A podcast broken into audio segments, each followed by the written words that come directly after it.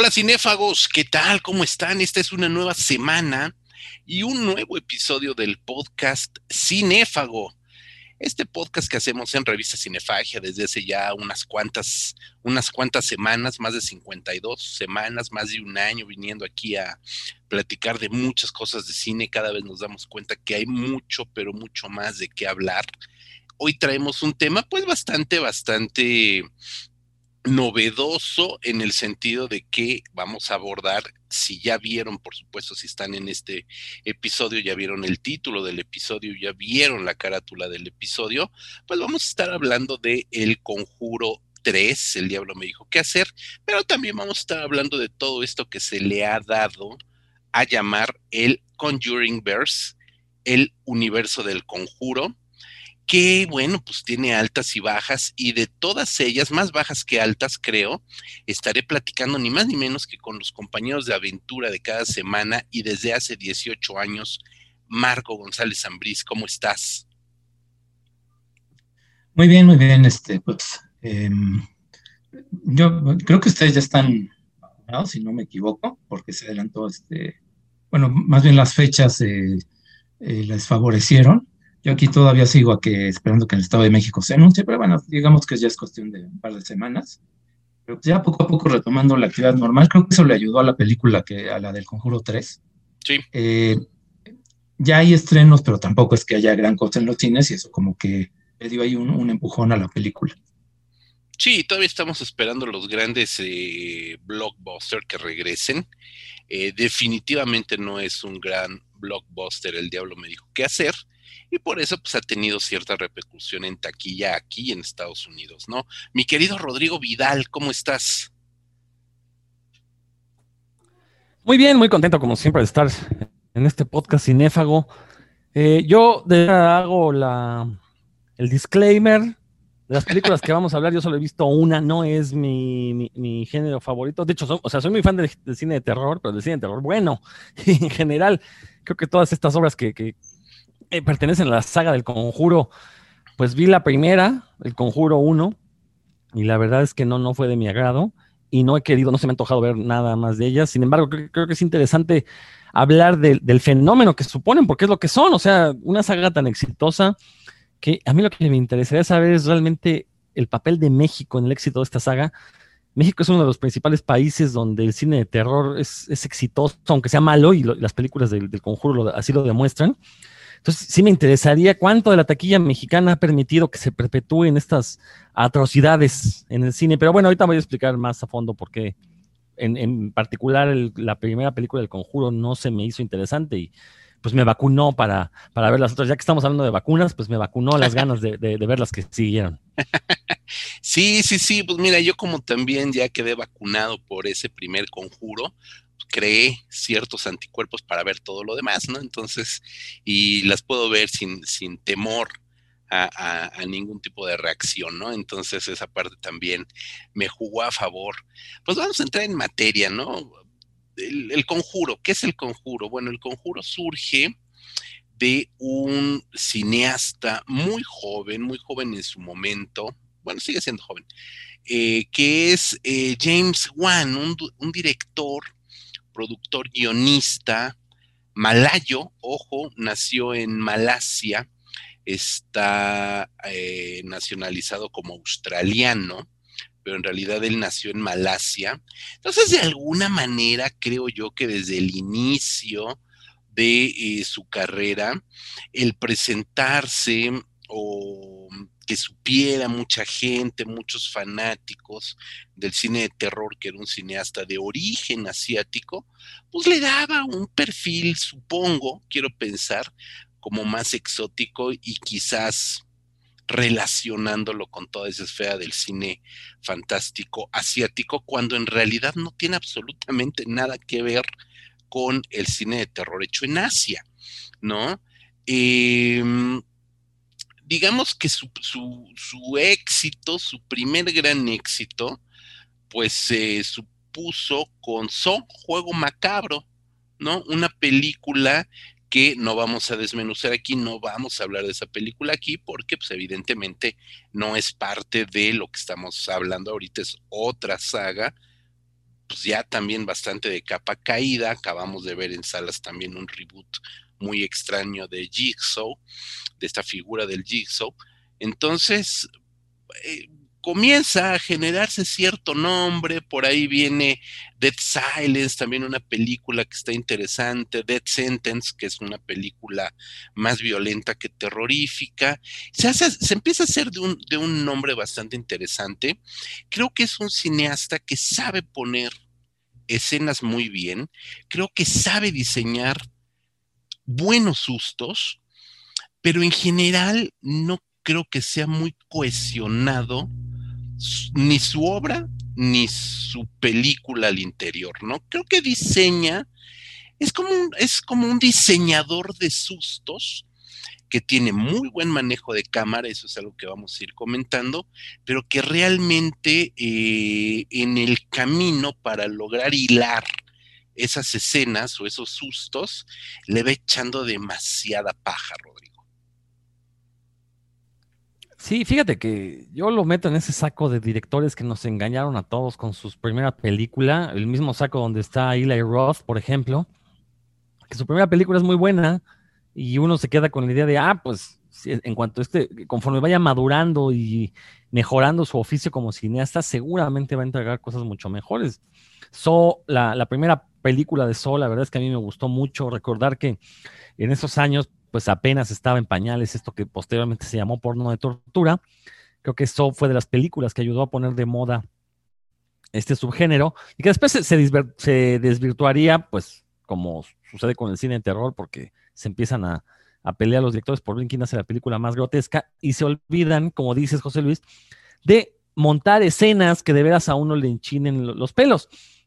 So tenía esas escenas. Creo que como esteta de, escenas bien conjugadas, James Wan es bastante efectivo.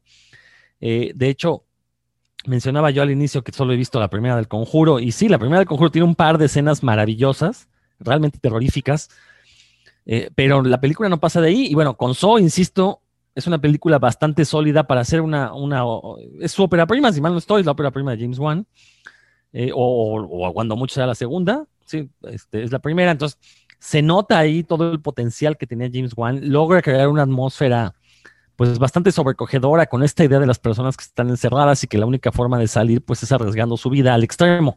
La verdad es que es una película bastante ofensiva, opresiva, perdón. Pero bueno, las secuelas pues cada una es peor que la anterior como suele suceder con este tipo de franquicias. Y por eso digo que James Wan pues fue, fue un engañabobos con esta primera película. Ni siquiera el salirse del cine de terror eh, obvio, o sea, recordemos que él también dirigió Aquaman y también me parece una película bastante fallida a todo nivel. Eh, es notorio que cobró y se dedicó a, poner a los actores enfrente de una pantalla verde y después le encargó a la postproducción pues que, que le rellenaran lo que quisieran y la película se ve bastante torpe. Entonces sí, creo que es un director que pues al igual que los personajes de la saga del conjuro, él y Ed y Lorraine Warren, pues también lo podemos considerar un charlatán. Uy, Ed, acabas de tocar un punto bien interesante que también trataremos de, ir desmenuzando, que son los personajes de los Warren, Uf, los Carlos Trejo estadounidenses. Marco. Eh, bueno, yo no estoy de acuerdo con lo que están diciendo de James Wan, no me parece un director que no haya eh, mostrado ese potencial que tiene en la primera película. De hecho, eso me parece eh, pues correcta para tener un guion bastante flojo. Eh, la siguiente, que es Dead Silence, pues me gusta, es una película que creo que es más como un homenaje al cine de terror italiano setentero. Se ve que James Wan conoce muy bien el género, eso sí es. Eso es indudable. En lo largo de toda su filmografía se nota mucho. No tiene homenajes explícitos, no tiene citas, no, no tiene guiños pero se ve que lo ha estudiado, ¿no? Sí se ve que lo ha trabajado muy bien. Eh, y las otras películas no, no me desagradan. Bueno, la única que sí, pero porque no me gusta la saga es la de Rápidos y Furiosos 7. Eh, aunque ya para entonces, pues con el éxito de las películas, de, sobre todo El Conjuro, ya había demostrado que pues tenía capacidad de hacer algo eh, comercialmente muy exitoso. a mí la de Aquaman me gusta, pues me entretiene bastante, no, digamos que no, no me tomo en serio este, me gusta el tono que le da, es así como muy psicodélico, muy este, eh, me recuerda en muchos aspectos al Flash Gordon ese ochentero, ¿no? Que es con esa puesta en escena eh, totalmente psicodélica con los hombres halcón y peleas con rayos láser y este tipo de cosas. Digo, me gusta la película, me tiene. Eh, digo, tampoco es que yo el, cine superhéroes pues, lo, tenga así como que muy... Digo, en generalmente tiene las películas, pero no, no me parece este, tan definitorio. Eh, pero yo sí siento pues que lo más, lo más valioso de James Wan sí lo hemos visto en, el cine de terror. Eh, y nada más antes de entrar en materia, porque sí tiene que ver mucho con los Warren, eh, creo que algo que sí tendríamos que hacer al hablar de estas películas es dejar de lado un poco la etiqueta de universo, del universo del conjunto y todo esto, porque creo que se ve ahí demasiado el, el, querer seguir el ejemplo de Marvel, que ahora ya todo es un universo y todo eso así como que... Pero bueno, Marvel pues estaba basado en, una eh, propiedad intelectual previa, en personajes que ya existían. Eh, el conjuro se puede decir, bueno, al, estar basado en personas reales, aunque en charlatanes, pues también podría decirse que tiene una cierta coherencia, pero yo para referirme a las películas del conjuro en general, me gusta más otra etiqueta que, aparte se usaba mucho antes, ahorita como que ya no, no le he visto tanto, que es la de franquicia. Porque pues hablamos de franquicia y es como, tiene un sentido como muy comercial, incluso oportunista. Y en el caso de, del conjuro, creo que se aplica muy bien, primero por los Warren, porque pues, eran unos, charlatanes y eran estafadores por donde uno lo quiera ver. Eh, aunque bueno, eh, charlatanes de alguna manera inteligentes, creo. O sea, creo que supieron muy bien crearse una idea, una imagen mediática. Eh, y lo otro también que tiene que ver con, con el recibimiento, ¿no? Esto de eh, por qué es popular una película de terror mala, eh, creo que tiene que ver con la habilidad que sí tiene en cuanto a la manufactura de la película, sobre todo esas dos primeras, El Conjuro 1 y 2. y también que creo que van dirigidas sobre todo a gente que no son muy fans del cine de terror. Eh, la mayoría de la gente que conozco y que he leído críticas no son muy fans, dicen, ah, es que casi me gustó porque no es tan sangrienta, este, entretenida, sí tiene sustos. Eh, y obviamente para los que somos, o por lo menos seguimos mucho el género, pues son un montón de escenas que pues hemos visto en películas, ¿no? Este, nos recuerda muchos otros clásicos, nos recuerda muchas otras escenas. Eh, en ese aspecto, por ejemplo, de popularidad contra calidad, yo lo compararía con Amityville, por ejemplo, la de 78. También una película muy popular, un taquillazo de este momento. También tenía algo que ver con que supuestamente va a ser una historia real, pero que a los que son muy fans del cine de terror es una película que nunca les ha gustado mucho, es como una película que no nos dice nada. Ah, eso ya lo vi, es como, realmente no, no entiendo por qué le gusta, pero creo que para el espectador casual, de vez en cuando una película de terror no les llama demasiado la atención, pues se explica que de repente Amityville les, les cause miedo. Y en el caso del conjuro me parece que pues se explica también porque, por esos elementos que mencioné, pero también porque la esas dos películas primeras, creo que sí están bien hechas, creo que me parecen muy correctas las dos. Sí, de hecho, bueno, Amityville tiene que ver directamente con los Warren, entonces también hay que hay que señalar eso. Y sí, efectivamente, tenemos aquí, vamos a entrar ya en materia con las películas, que no son tantas, en realidad, este, son ocho, ocho películas. Eh, nos iremos de volada para no, no hacer esto tan largo, tampoco creo que lo amerite mucho. Sí vale la pena destacarlo, porque en el sentido del cine de terror, recopilo un poco lo que están diciendo Marco y Rodrigo.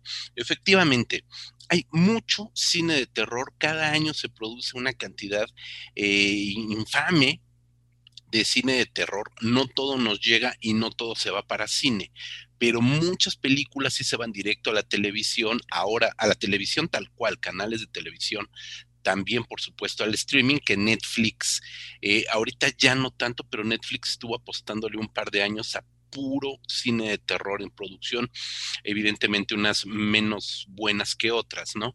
Entonces hay un público que es muy fanático porque le gusta entretenerse, divertirse, verlas en grupo, estar comiendo, echando relajo, etcétera, etcétera. Entonces el cine de terror se presta mucho para eso.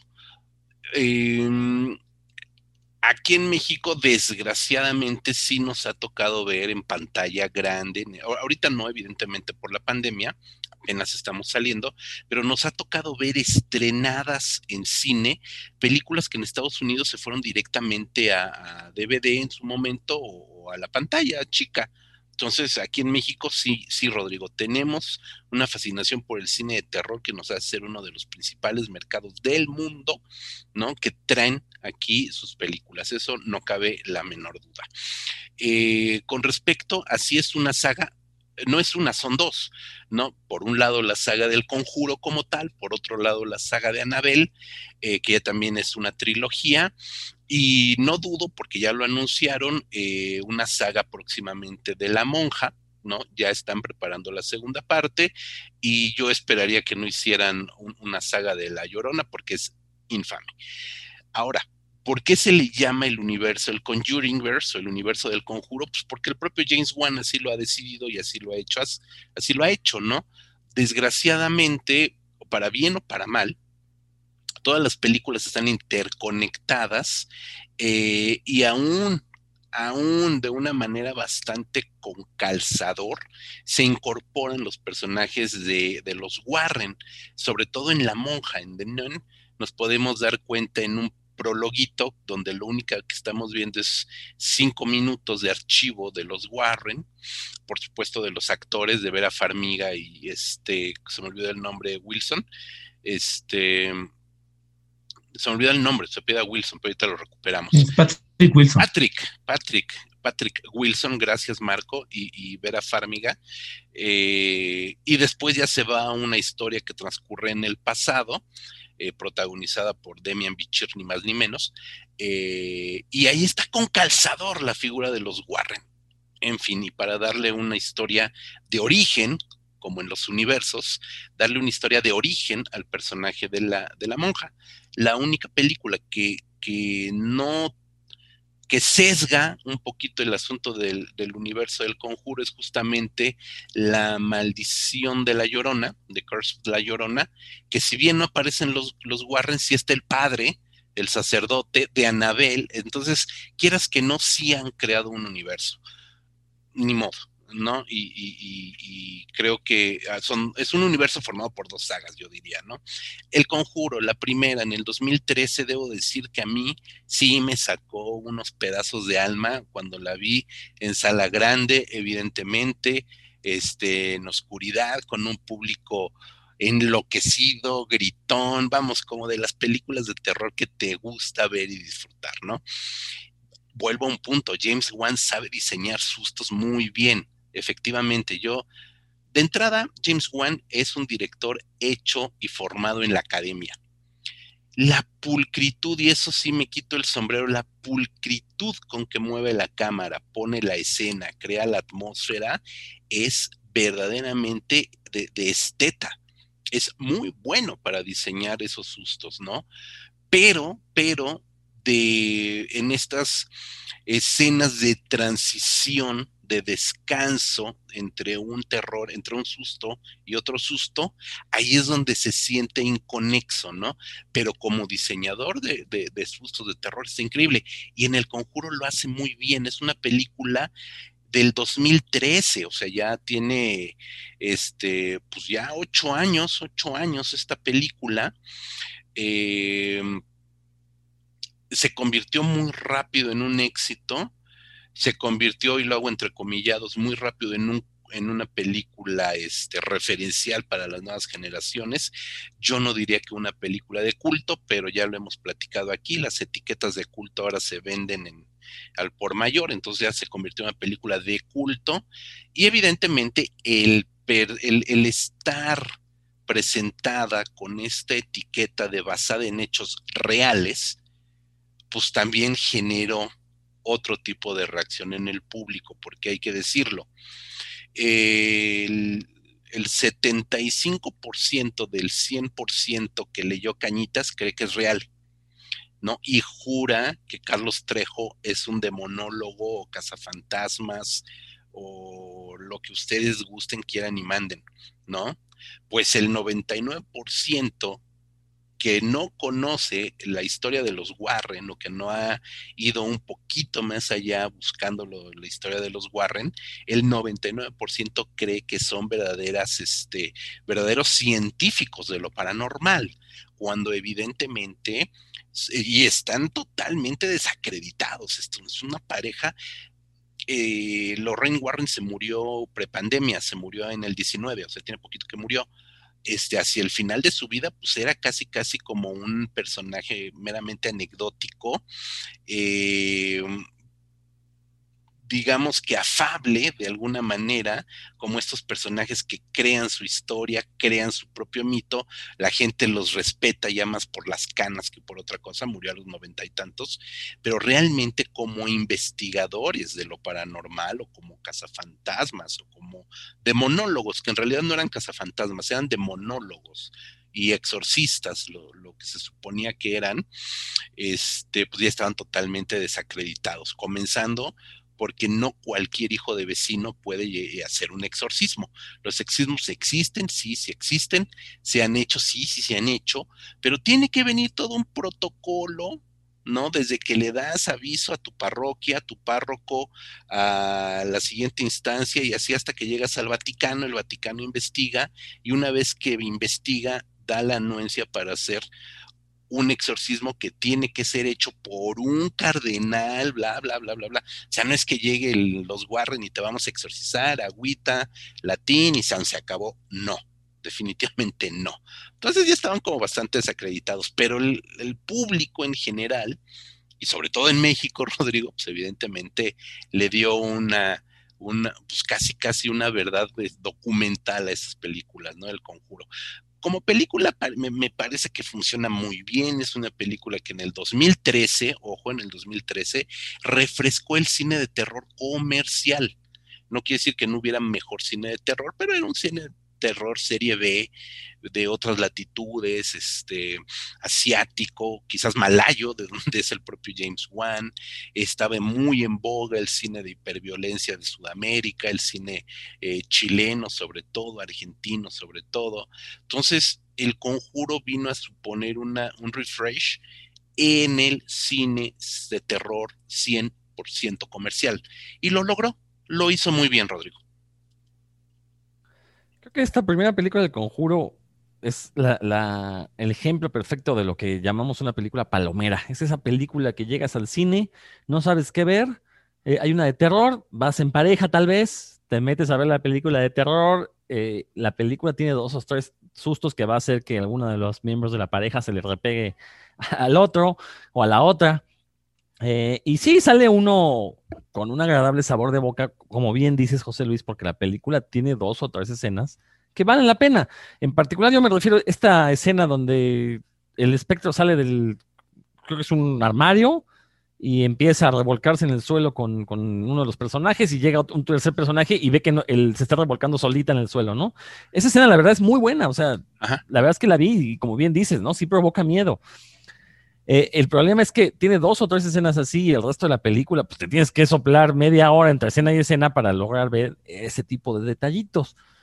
Entonces, eh, pero bueno, entiendo el éxito de la película. Yo no la vi cuando recién salió, yo la vi unos años después, precisamente porque veía que mucha gente la, mencionaba. Dije, bueno, a ver, ¿de qué me estoy perdiendo? ¿no? Y sobre todo con el antecedente de Saw, dije, vamos a ver qué está haciendo James Wan. Y sí, la verdad, al final eh, queda claro que es una película efectista, ¿no? Este, está hecha con, toda la intención de generar un, efecto de espanto en el espectador, no sé si de miedo, pero de espanto. Eh, a diferencia, por ejemplo, de obras similares de los mismos años, está el caso esta de Siniestro, que también es una película que tiene serias deficiencias argumentales y narrativas, pero que la atmósfera que logra crear es, es, es de veras terrorífica. Yo recuerdo que la fui a ver sí me pareció un churrazo, pero estuve espantado un par de horas después. Con el conjuro, no, pues es el brinco, es esto que en inglés se llama jump scare, el, el, el susto así, uno brinca del asiento, se ríe un rato y termina. Y, y, no sé, o sea, como que me pareció que su éxito sí estaba desmedido. Ahora, hay que recordar también que la propia frase de basada en hechos reales, pues es un truco mercado técnico, ¿no? A final de cuentas, pues todas las películas están basadas en hechos reales porque en todas aparecen personas humanas como nosotros. Entonces, técnicamente, pues todas están basadas en hechos reales. Entonces, el que una película ponga eso al inicio, pues no es garantía de que lo que estamos viendo es una historia verídica, es simplemente la dramatización de lo que algún personaje eh, entendió con sus limitaciones intelectuales y, sociales.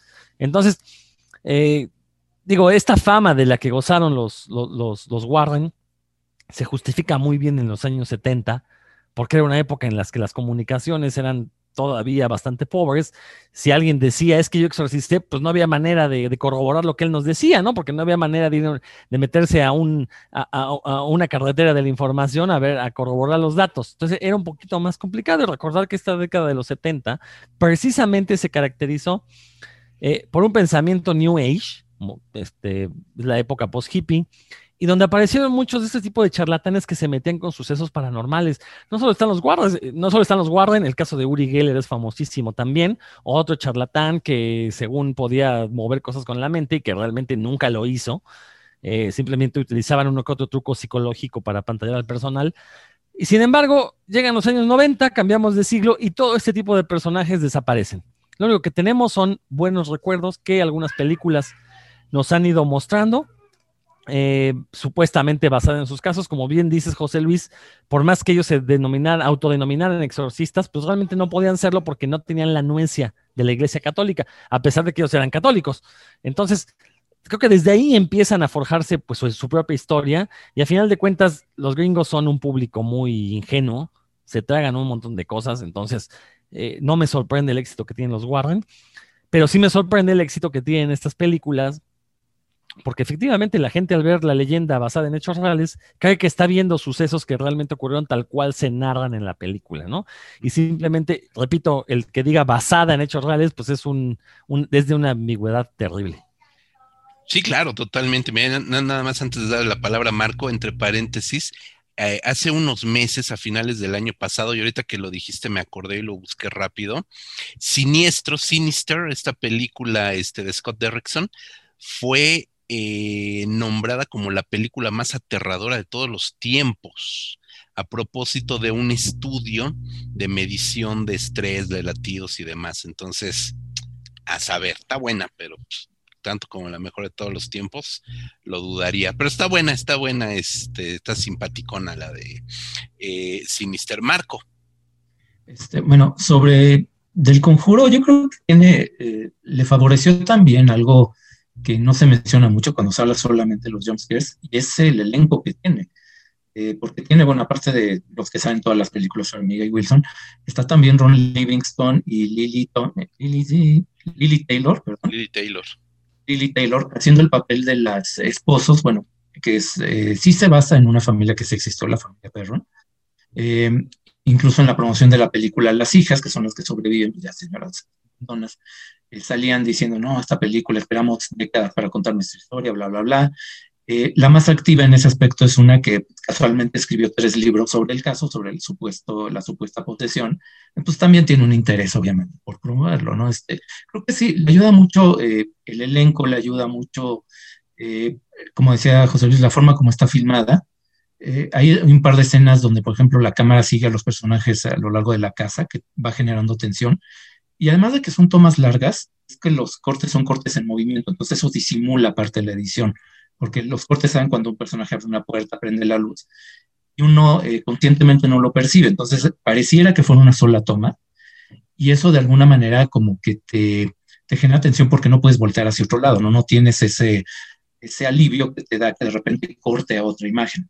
Entonces, sí, vaya, eso pues, es como la habilidad que tiene James Wan, ¿no? De saber manejar emociones, saber este, olvidar la atención del público. Eh, y bueno, sobre los Warren, ellos es que son, eran, pues sí, eran charlatanes, pero es que eran hábiles. Ellos, por ejemplo, y en la película lo, eh, lo retoma, ellos llegan a la casa a investigar, ofrecer sus servicios voluntariamente. En la vida real sí lo hacían, ¿no? No le cobraban a las personas, este, ellos supuestamente exorcizaban o les ayudaban a combatir estos eh, demonios, no les cobraban nada, pero pues les servía para promoverse y, promoverse a partir de libros, de películas, de conferencias, etcétera, ¿no? Digamos, en ese aspecto pues, eran hábiles, sabían, este, que, aunque bueno, sí se metían en investigaciones en curso, este, eh, policíacas, en el caso de Amityville, tampoco es que fueran muy prudentes, pero eran hábiles en ese aspecto, ¿no? Este, sabían cómo jugar con la ambigüedad y con las... Eh, y creo que tiene que ver también mucho con el hecho que al ser católicos en un país protestante, pues la gran mayoría de la gente que pues no, en Estados Unidos no conoce pues los rituales eh, católicos, llama, es algo que les llama mucho la atención, ¿no? Eh, la imagen que vemos en la película es, siempre sale este, Pera Farmiga, bueno, haciendo el papel de Lorraine Warren, siempre con el rosario en la mano, ¿no? Este, escapulares creo que no sacan porque eso creo que los, eh, el público en Estados Unidos no lo ubica tanto, ¿no? Pero siempre juegan con la imaginería del catolicismo y pues, le da ese toque de algo exótico que ayuda pues a vender la película, ¿no? Que, eh, bueno, creo que hablamos ya de, la primera, eh, y creo que lo mantiene, creo que lo supieron mantener todavía en la segunda, que también dije James Wan, pero bueno, no estoy seguro, ahorita José Luis me va a decir, si la que se salió antes fue Anabel, fue un directo al Conjuro 2.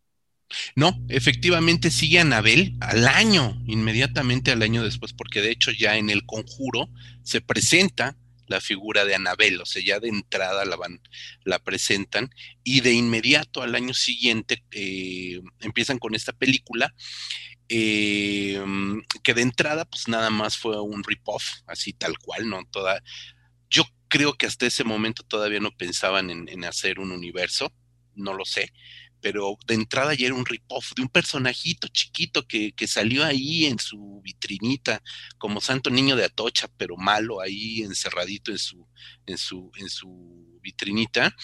Este, y entonces no está presente como todo este eh, primer universo, sino que se incorpora de distintas, de distintas formas después y nos narra la historia justamente de este caso también extraño de esta muñeca diabólica, una muñeca maldita que originalmente no es, no es como la vemos en la película. La muñeca original es una muñeca de trapo.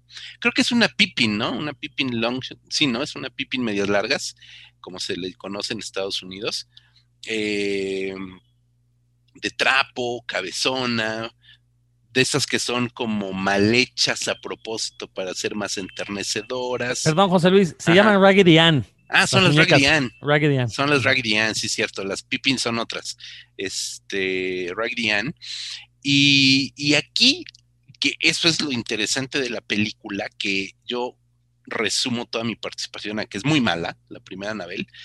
Em, pero lo, lo, verdaderamente interesante de la película es la creación de esta muñeca. Esta figura, este rostro que vemos, de repente alcanzó la popularidad del mismísimo Chucky, ¿no? Se convirtió en el Chucky de la generación Centennial, la película ya es del 2014, entonces se convirtió en ese, en ese Chucky de la generación Centennials. Si nosotros crecimos con Chucky, con los eh, Good Guys, viéndolos, etcétera, etcétera, eh, y yo creo que todos o la mayoría de los que nos gusta tenemos todavía un Chuckycito por ahí botado, pues esta muñeca, este rostro, que además está está como feo, sardónico, cínico, siniestro, o sea, tiene unas facciones muy bien logradas y me gusta, lo que me gusta mucho de Anabel es que no se mueve realmente, no, no la tenemos como un animatronic, no la tenemos ni en, ni en CGI, como Chucky correteando gente o masacrando gente, etcétera, etcétera, sino que es realmente un objeto inanimado que gracias a la edición y gracias a los movimientos de cámara y gracias a los cortes de la película, es que le tú le, le otorgas vida a este personaje de Anabel. Y afortunadamente esa parte logran respetarla y logran crear atmósferas.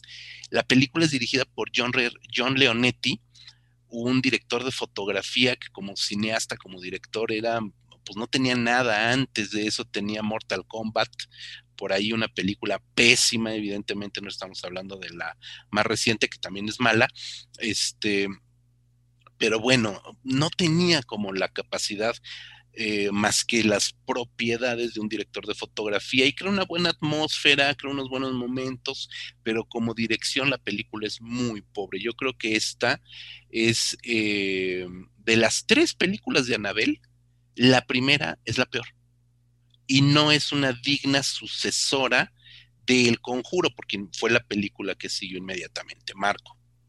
Eh, sí, exactamente. Es que sí, no, no hay, creo que no hay mucho que comentarles, tal como dices. Se nota mucho la ausencia de James Wan como director, se nota mucho la ausencia de los actores.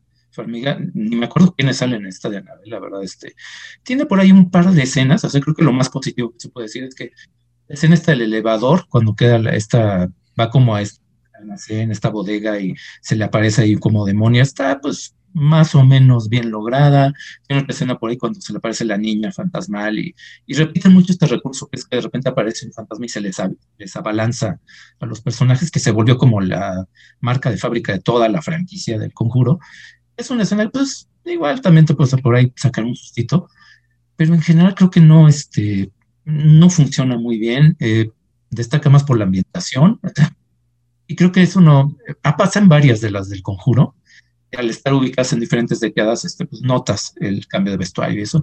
Aquí se nota mucho pues, porque no hay otra cosa que ver. Este, y me acuerdo de la película, pues, que tiene por ahí como algunas imágenes, eh, digamos, en, cuanto a realización, que son llamativas por cómo maneja la profundidad de campo, ¿no? Este, pero fuera de eso, la verdad, pues no, hay mucho que comentarle. Incluso yo diría que eh, la película está reciente de Boy, que tiene un concepto similar, por lo menos en la primera mitad, el muñeco que no sabe si está vivo o no y si se mueve, hasta que llegue el giro en la trama y te dicen otra cosa, creo que está mejor resuelto que Anabel. O como que te genera más tensión, te genera más suspenso. Ya cuando descubres qué pasa, bueno, creo que se disipa mucho, pero esta comparación entre dos películas parecidas creo que sí evidencia muy bien porque Anabel, pues no, no es una, es una buena, una película bastante mala.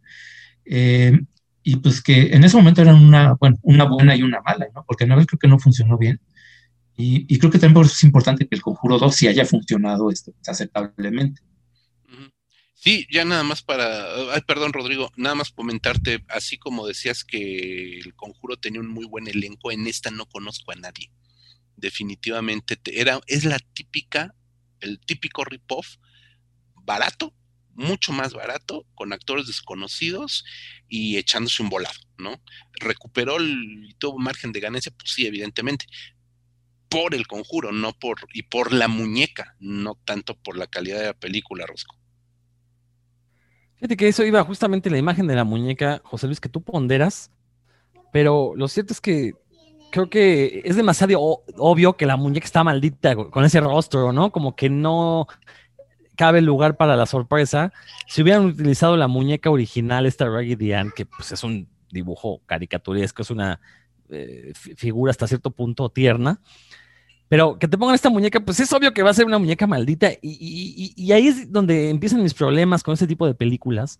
Porque ¿cómo puedo suspender mi incredulidad ante una familia que compra una muñeca que a todas luces se ve que está maldita, ¿no? Y la van a poner en su casa. Entonces ahí como que en ese momento ya tengo que dar un salto de fe muy grande para poder meterme a este tipo de películas, que lo mismo me pasó con, las Chucky originales, ¿no? El muñeco de Chucky es bastante feo, entonces ningún niño en su sano juicio va a querer jugar con ese muñeco de Chucky como ningún niño va a querer jugar con esa Anabel, precisamente porque pues, tiene cara de malvada, ¿no? O sea, hasta parece chiste de los Simpson, ¿no? ¿Para qué compraron la muñeca si tenía cara de malvada? Entonces, creo que son ese tipo de detalles que, vamos, se vuelven ya demasiado obvios. Sabes perfectamente lo que vas a ver en la película. Estos sustos efectistas, este, la música tétrica, y de repente alguien se mira al espejo y sabes que atrás del espejo le va a salir alguien. Entonces, ahí precisamente por eso es que decidí ya no ver más películas de, pues, de esta franquicia. Fíjate, ahorita que comentas esto, e, e, ese detalle de que la muñeca evidentemente es fea y es mala, este, lo resuelven porque el, lo resuelven a medias porque quien recibe la muñeca es una coleccionista de muñecas, entonces una muñeca que ha estado buscando, ¿no? Entonces de entrada no es una niña que va a jugar con ella ni nada, ¿no? Ni que se la regalan para que juegue ni nada, es una coleccionista, entonces ella eh, estaba buscando como lo extraño, ¿no? Ahí en, este... Ok, y este el otro punto es que... Eh, Ok, se los compro. El otro punto es que también tanto las muñecas como los payasos, pues son personajes que efectivamente mucha gente les tiene fobias. Sí. Entonces también es un recurso hasta cierto punto barato, porque ya sabes que la muñeca maldita, ah, bueno, pues sí le va a dar miedo a muchísima gente que tiene traumas no resueltos desde la infancia. Entonces también, o sea, se conjugan varias cosas como para decir que son, y aparte ya lo dijeron ustedes, ¿no? La calidad de la película no está a la altura de este concepto. Como todas las películas de payasos este, maloras que, salieron después de eso. Eh, entonces también eh, como que se pierde un poquito la, la, la, idea de frescura, ¿no? Con este, cuando, cuando metes este tipo de elementos tan obvios. Pues sí. Y vendría inmediatamente, porque eso sí se las aventaron muy seguido, en el 16 ya vendría el Conjuro 2, que evidentemente era lo que la gente estaba esperando. Ahora, el Conjuro 2, hay que decirlo, es la película más larga, dura este, casi dos horas veinte más o menos la película, es, es muy larga. Y aquí creo, eh, nuevamente está James Wan como director y eso ayuda muchísimo, muchísimo a la película, ¿no? Porque evidentemente el salto de calidad, eh, el salto de calidad hacia abajo entre el conjuro y Anabel fue muy notorio. Y el salto de calidad hacia arriba de Anabel al conjuro 2 también es muy notorio volvemos a tener un, talento artístico en todos los niveles, porque es una película con mayores recursos. Eh, Anabel 2 la filmaron con, Anabel, perdón, Anabel la filmaron con 6 millones, 6 millones de dólares. O sea, nada. El Conjuro 2 la filmaron con 40. Entonces ya estamos viendo que es una producción mucho más respetable, con buenos actores, diseño de producción impecable, está filmada, este, bueno, se da toda la situación central de la película en estos suburbios eh, londinenses. Entonces todo el diseño de producción es extraordinario, está filmada este, eh, de una muy buena manera. Ahora, la película creo que peca peca en, en, intelectualizar, si se me permite la palabra, en intelectualizar a los Warren. De entrada, ya tenemos el antecedente de la primera película, ya sabemos que son demonólogos, exorcistas, que son una reata en lo que hacen, etcétera, etcétera. Aquí la película abre con un prólogo muy interesante, pero muy largo, justo sobre Amityville justo sobre Amityville. Pero además, no solamente con el caso, eh, ya sabemos a estas alturas de este poder que tiene mutante eh, Lorraine Warren de, ver eh, realidades anteriores, ¿no? De, sincronizarse con, con las tragedias. Entonces, vemos los asesinatos originales de la casa de Amityville eh, y, luego vemos también el segundo caso del exorcismo. Entonces ya estamos juntando ahí dos historias que por sí mismas son una película y luego brinca a el caso del exorcismo en Inglaterra, ¿no? Entonces la verdad es que es una película que nos intenta enseñar de más desde el arranque, la primera hora, de la película, una hora de la película, cuando ya tendrás que estar a todo lo que da, una hora se tardan en demostrarnos que son bien chingones los Warren. Entonces creo que esa parte sobra y se nota demasiado. El estilo visual es exactamente el mismo y es el que vamos a ver ya repetido en todas las películas, sea o no sea director eh, James Wan, es exactamente el mismo estilo de cámara en perpetuo movimiento, siguiendo la mirada de los Warren. Básicamente, básicamente la, la cámara se mueve con los ojos de los Warren, ¿no? Porque evidentemente, y sobre todo con Lorraine, eh, estamos viendo lo que ella ve, este, luchando contra lo que ellos luchan, etcétera, etcétera, ¿no? Entonces ya no se va a perder ese estilo visual. Y en lo personal creo que eso también demerita la sorpresa, ¿no? Porque ya estás viendo el mismo esquema técnico que ya viste anteriormente, ya no hay lugar a sorpresas visuales. Y otro punto que me parece también un tanto, bueno, no sé si débil, no, no quisiera decirlo como débil, pero es que empiezan a incorporar nuevos monstruos.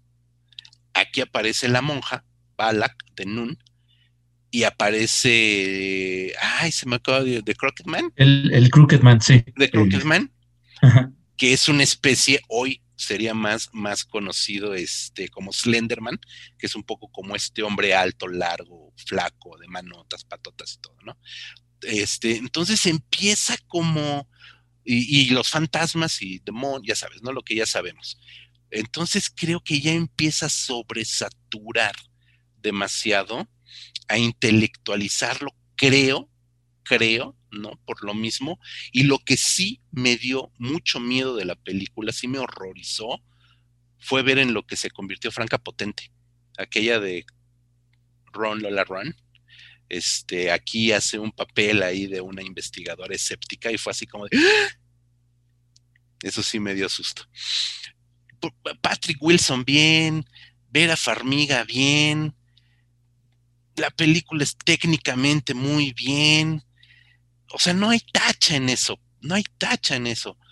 El problema es que lo quisieron sobreintelectualizar y la película dura dos horas y veinte. Ya no. Y sí, tiene estos momentos de construcción de escenas de terror bien chidas, bien interesantes, que sí te pegan un brinco, pero ahora para llegar a la que sigue te tardas más de lo que te tardabas en la primera. Entonces ahí sí es, ah, Marco. Sí, este, sí se alarga la historia, sí es, sí es un hecho que sí está más. Eh, eh, digo, en mi caso no me llegó a aburrir, pero sí es, es un poco más este, laborioso, ¿no? Y aunque creo que cuando llegamos a, Inglaterra, cuando llega justamente, el, que está basado también en un caso, bueno, caso real, entre comillas, ¿no? Esto del poltergeist Enfield, que fue muy, muy este, mencionado en Inglaterra, incluso nosotros hicimos el podcast este de falsos documentales, yo mencioné Ghostwatch, que es sobre un supuesto, este, igual, ¿no? Como está inspirado en ese caso, tal cual, porque salió en los medios, etcétera. Eh, es un caso que, bueno, los investigadores de lo paranormal dieron por bueno, pero que después los escépticos, incluyendo, por ejemplo, magos, magos profesionales, dijeron, no, es que se les fueron cosas obvias cosas muy obvias que en realidad los adolescentes, los eran como los protagonistas, están fingiendo todo. Pero bueno, eso digamos que en la película pasa un segundo término porque pues, es, es entretenida, sí es larga.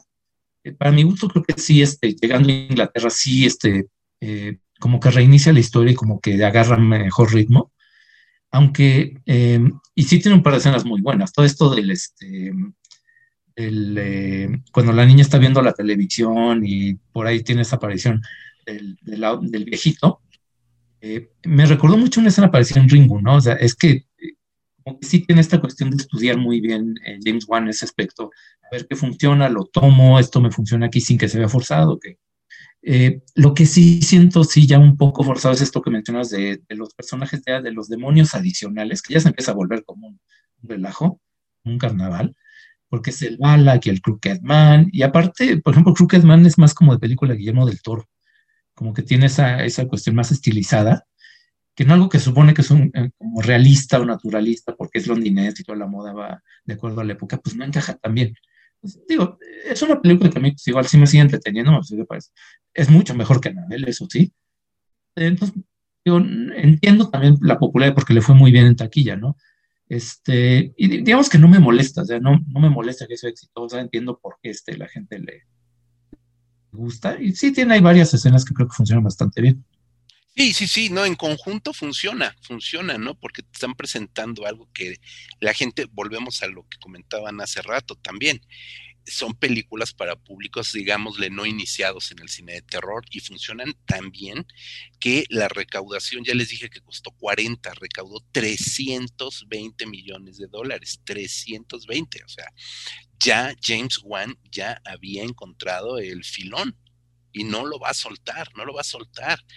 Y regresa inmediatamente después, un año después, se repite otra vez que el, origen, eh, un año después hace Annabelle Creation, que curiosamente es una, no es una secuela, sino es una precuela ¿no? Por eso sí está conformado, Marco, como un universe, porque nos presenta orígenes de historias de origen de algunos personajes, nos presenta precuelas, nos presenta secuelas, va y viene, ¿no? De alguna manera, como Marvel, o sea, como Marvel tal cual, ¿no? Entonces esa parte, pues ni modo.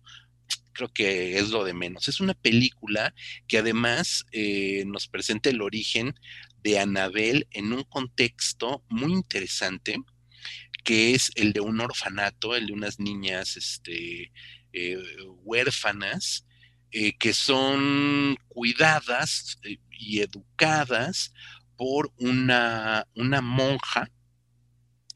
No estoy seguro si es monja, monja, profesa o, es novicia.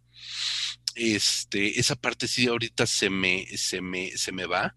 Charlotte, que además es interpretada por Stephanie Sigman que es esta actriz mexicana, sonorense, si mal no recuerdo, este, actriz modelo, que todo mundo conocimos en Miss Bala, la original Miss Bala, este, eh, y, que ha hecho buenas cosas en Estados Unidos, que además es guapísima, a mí me parece guapísima, creo que es, es una aportación muy interesante este universo, y me parece infinitamente superior a la Anabel original no solo por la historia, sino por también lo orgánico que se trabaja en esta situación de un universo desolado, no solamente en lo árido, porque están como en el viejo, bueno, no en el viejo, están como en el, en el este oeste, como en estas partes áridas de, Estados Unidos, está ubicada en los años 40 la película, es decir, no en el viejo oeste, sino en los años 40, eh, de esta América gótica profunda, jodida, miserable, sin comida, sin vestidos, sin zapatos, sin nada, este, y el ambiente de desolación de estas niñas huérfanas, y esta pequeña, me refiero por el tamaño y por la edad, esta pequeña sororidad que se va creando entre ellas, y también con la, con, con, la monja, ¿no? Con la Sister Charlotte. Entonces me parece que es muy padre porque también te habla de una vulnerabilidad bien interesante y cómo el mal, en este caso el mal de, Anabel, se hace presente justo en ese, en ese medio ambiente de búsqueda de amor, de búsqueda de familia, de, de, de búsqueda de comprensión. Hay, hay, algo en esta película de Annabelle Creation que la hace ser eh, verdaderamente interesante y a mi juicio, Marco, aquí me aviento el trompo a la uña, quitando el conjuro original, quitando la primer conjuro, a mí me parece que es la mejor de todo el, el universe, incluso mejor que el conjuro 2. A mí, José Luis, me parece que de las ocho es la segunda mejor película esta de Annabelle Creation. Con todo y que es una película chiquita. Y este, yo no sé, no, ya, a mí me gusta mucho, y a veces la pongo por encima, pero es que luego creo que eso de que me haya gustado mucho tiene que ver con que me sorprendió. Porque yo creo que, pues, igual que la gente, pues yo no esperaba nada. Después de ver a Anabel, dices, esto es Anabel, y aparte es la precuela. Normalmente las precuelas este, tienen un problema, y es que no hay suspenso. Eh, como sabes, mal que bien, este, que hay una continuación de la historia, pues realmente sabes que nada es definitivo. Eh, aunque aquí los personajes sean distintos pero sí me sorprendió la película. Tiene mucho que ver, creo que también un muy buen director, David Steinberg, que pues, no tiene muchas películas, pero la más conocida es la de Shazam, es la que hizo eh, un par de años después. Eh, pero aparte maneja muy bien lo que es el cine de terror, todas las atmósferas, eh, la tensión, hay escenas realmente memorables, este, y tienen que ver con recursos muy sencillos, ¿no? Con una persona cubierta con una sábana, que es casi como el juego de niños, de, el fantasma así como de que todos hemos, hicimos de niños, así como, para espantarnos mutuamente, pero aquí lo resuelve muy bien, este, maneja muy bien las sombras, eh, lo que mencionas todos los personajes, que todos son creíbles. Eh, y sí, digo, mi, primer impulso es de mencionar que es la, mejor película de toda la franquicia, pero es que tengo la duda si no fue como, es un poco ilusión porque pues eh, del conjuro ya había hablado mucho cuando, cuando, la vi, y en, este en cambio pues creo que sí pasó un poco de noche, eh, injustamente, y sobre todo el antecedente de Anabel, pues no era nada bueno, ¿no? Entonces, este, eh, era más bien, en mi caso, ah, pues la curiosidad sale Stephanie Sigman, este, a ver cómo resuelven esto, no tengo mucha fe.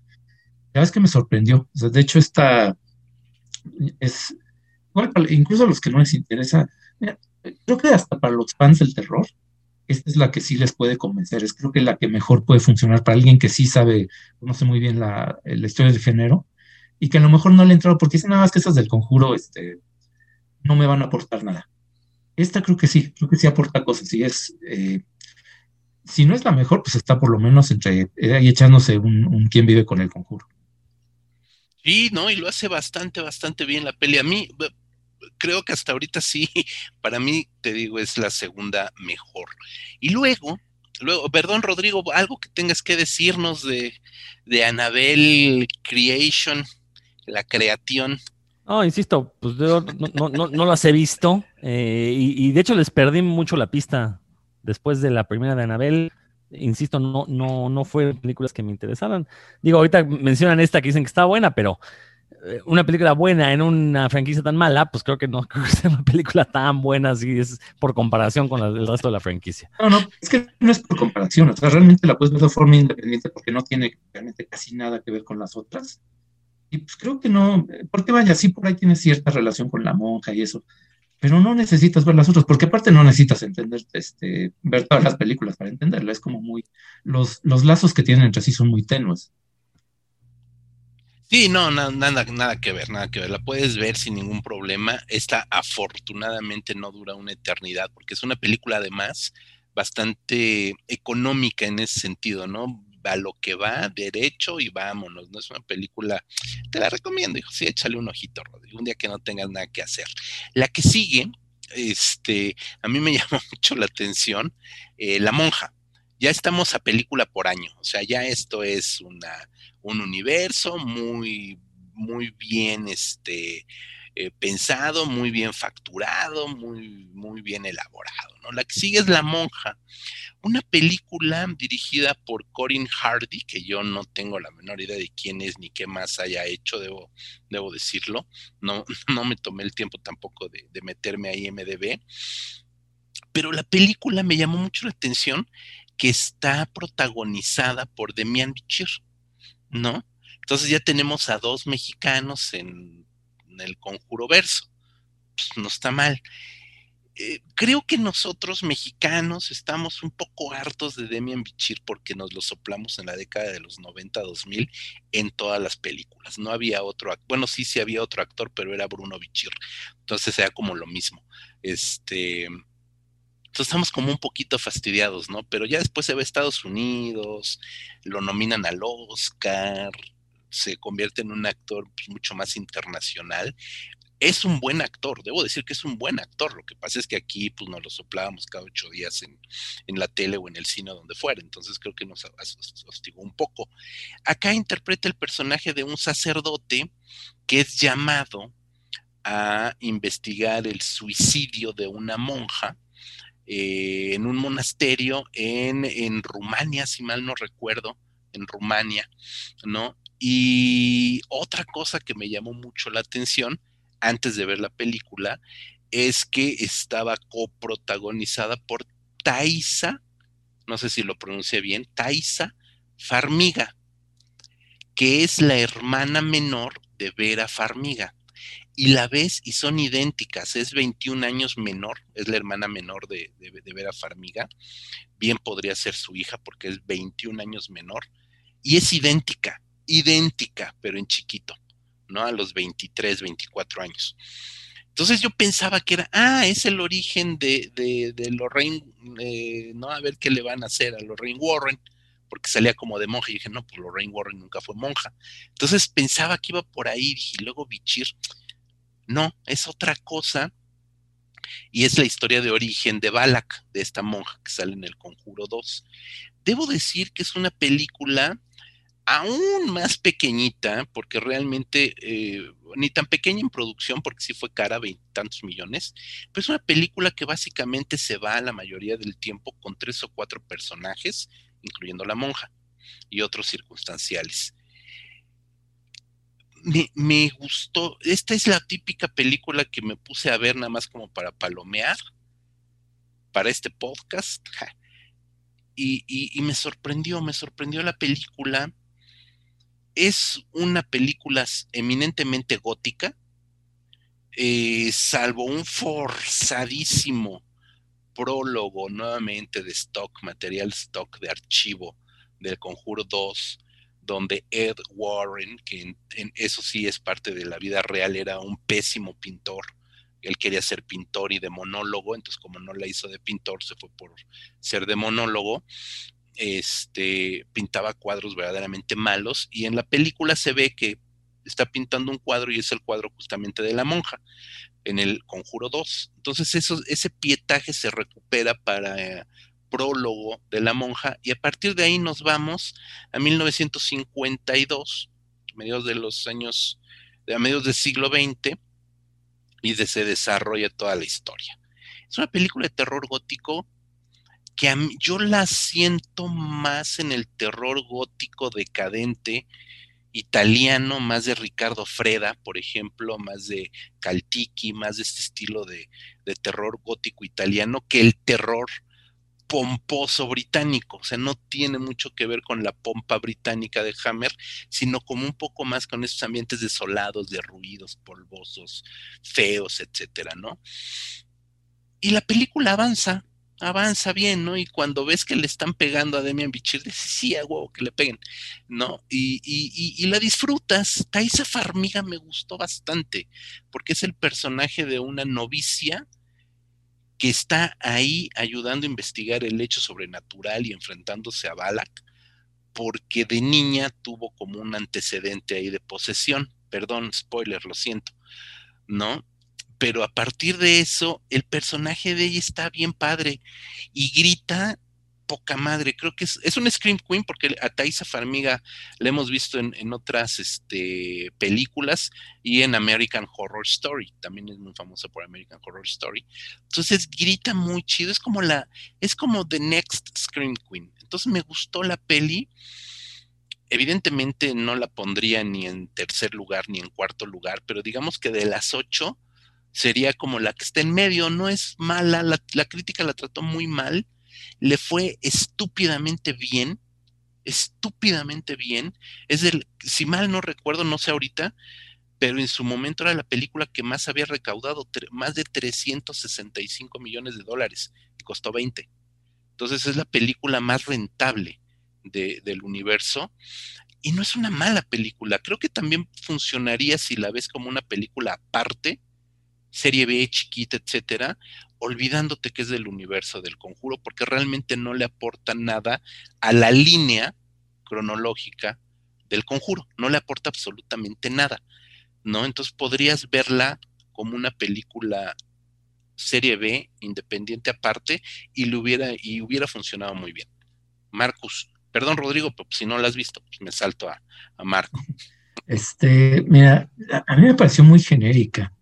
A lo mejor era porque pues yo sí estaba más viéndola como pues parte de una historia, ¿no? Este, no es que me haya entusiasmado mucho el, el que en este en el Conjuro 2 y, en, ni siquiera en Annabelle Creation, ¿no? Que también por que sale. Sí, sí, sí, sí se aparece en, una sí Sale. Sí, sí sale. Este, pero aún así, este, pues, eh, me pareció, sí, tiene, tiene ese, ese acierto que de nuevo cambian de ambiente, cambian de personaje. Este, sí es una historia totalmente gótica, este tiene peso el, personaje femenino, pero a mí sí me pareció pues, pues muy genérica, muy dependiendo de, de jumpscares como muy predecibles, aparte este no, eh, ahí sí no, no sentí pues este, mucho oficio por parte del director. Y hay unas escenas, este personaje del francés ahí medio... Frenchy, además. Frenchy, sí, sí, que es, que es ahí como un personaje extra que está en la película. Yo sí lo sentí, a pesar de que son solamente tres personajes, lo pueden haber quitado y dejar este como, o a lo mejor, no sé, este, nutrir más el personaje de los este, del convento, algo así, no sé, porque a mí la película, pues si no, no me, no me, no me parece realmente nada destacado. Eh, ni siquiera este como, digo, como entretenimiento, pues creo que cumple lo mínimo de, pues sí, este, no, no te aburre, pero no, no, no me acuerdo, no recuerdo que haya tenido un gran impacto. De que es genérica, es generiquísima, eso sí estoy totalmente de acuerdo. De hecho, hay una escena que recuerdo. Eh, a, mí la película me entretuvo mucho, no te voy a decir que no, creo que sí me, me, entretuvo bastante. Pero es tan genérica que hay una secuencia que está calcada eh, prácticamente de eh, Silent Hill. En Silent Hill hay un momento donde tenemos a los personajes, un personaje en medio de una cámara eh, rodeado de estas enfermeras este, zombies demoníacas, ¿no? Y están como maniquís.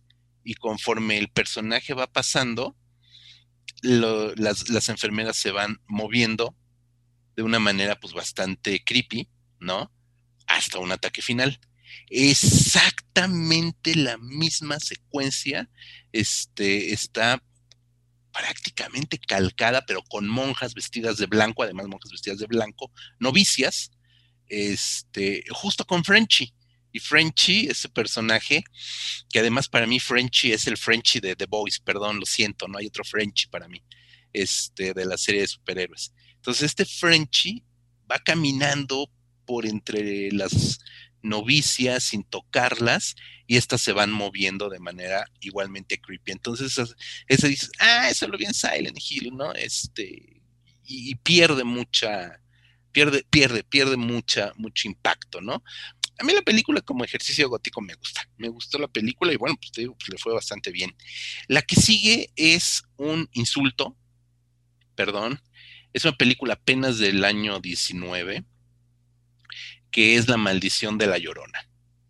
Una película dirigida por Michael Chávez, em, que de un cortometrajista eh, creo que hacía publicidad, algo así, no, no entiendo muy bien cómo es que llegó Michael Chávez a esta, a esta franquicia.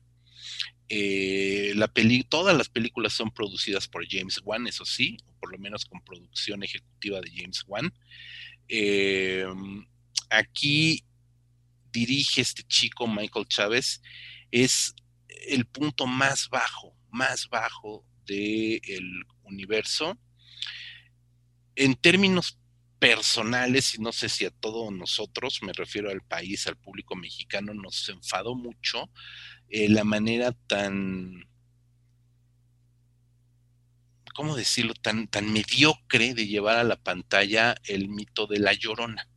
¿No? Evidentemente es un mito no solamente mexicano, sino también centroamericano, incluso en ciertas partes de Sudamérica hay personajes, entidades que son eh, parecidas o que de alguna manera son variaciones del personaje de La Llorona, que además es un personaje que surge, o una entidad que surge en la Nueva España, en, la, en el México colonial, etcétera, etcétera. Entonces hay como muchas cosas. Es el primer el personaje de terror que se filma en México, la primera película de terror mexicano es con La Llorona, etcétera, etcétera, etcétera. Entonces, para mí, para nosotros, creo, cinéfagos, me atrevo a hacerlo extensivo, es un personaje pues, muy querido, que significa mucho, y aquí pues te ponen como ese folclore y mitología, mitotelogía de mitote, a la gringa, tal y como ponen el Día de Muertos a la gringa, tal y como hacen del 5 de mayo la fiesta patria para los gringos, ese es nuestro, nuestro día patrio, el 5 de mayo, etcétera, etcétera. Entonces a mí me resulta pues, hasta ofensiva, si me pongo en un plan petulante, me resulta hasta ofensiva The Curse of La Llorona. Mi querido Marcus. No, sí, totalmente. Este, por ejemplo, también la vi en el cine cuando se estrenó.